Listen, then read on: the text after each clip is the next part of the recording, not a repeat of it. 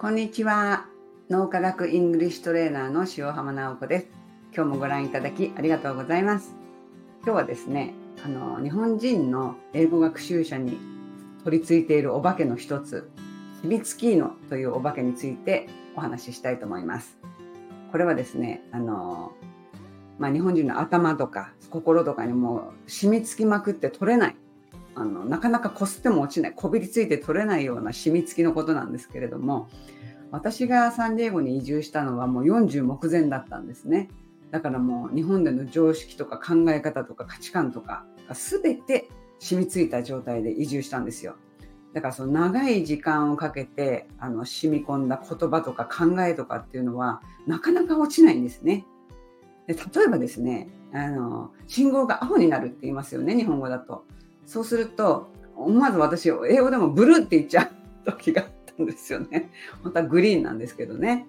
だからそこで時々あの娘とかに笑われましたけど、あとはそうですね、スーパーのレジ袋も、あのね、ビニール袋くださいとかって言っちゃうんですけど、ビニールだとレコード、あのね、レコード版って意味になっちゃうんで、プラスチックバッグって言わないといけないんですね。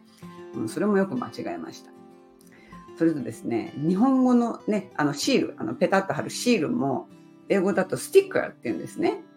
で、あの、アメリカの小児科とか病院とか歯医者とかに行くと、子供を連れてったその診断とか検診の後に、よく頑張ったね、みたいな、あの、ご褒美として、よくシールをくれるんですよ。で、その時に、あの、あ、スティッカーって言うんだってよく思いました。で、ここでシールとか言っちゃうと、アザラシって意味に取られちゃうことってちょっとぎょっとされた記憶はあります。ね。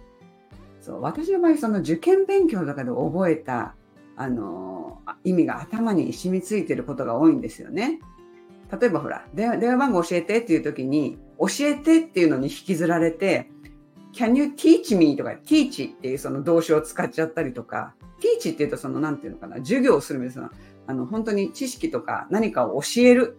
実際にね教鞭を取るじゃないけれども、あの、教えるって意味で、その、電話番号教えてるときに、can you give me とか、can you tell me とかって、give とか tell をあの言えばいいだけなんですけど、ちょっと teach とかを使ってしまった失敗もありました。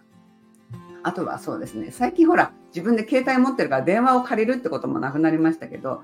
あのね、人のうちに呼ばれた時にトイレ借りていいですかっていう時に、どうしても借りるっていうのがボローっていうのを、あの、染みついてたんで、Can I borrow your bathroom? とか言った。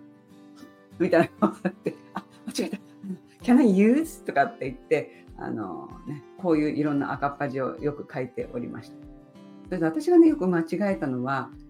あの、アポイントメントとリザベーションっていうのがね、ご予約って意味でごっちゃになっちゃうことがあって、レストランで予約してから行った時にそこにどうして、あの、パッと、あ、I have appointment とかって言っちゃって みたいな顔されたりとか、アポイントメントはその病院とかね、何かその、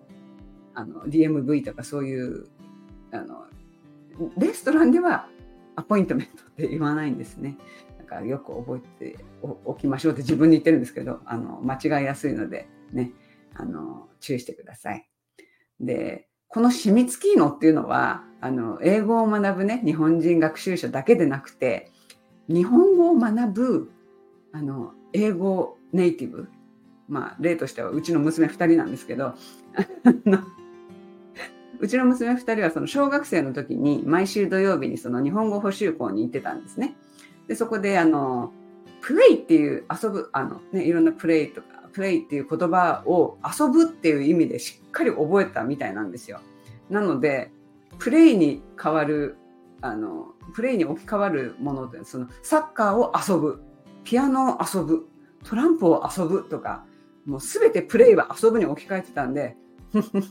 やっぱり日本人だけじゃないのねと思ってあのでもそうやって間違えて間違えてあ直して間違えて直してっていうのを繰り返してあのだんだんその染みつきのも自分からちょっと遠くなっていくかなっていうふうに思うのであのもう染みつきのがいるのはね取り付いてるのはすあのしょうがないんでそういうのがあのあ間違えた次間違えた次っていう感じであの対処していけばいいと思います。今日はね、染みつきののお話をいたしました。それでは今日は失礼します。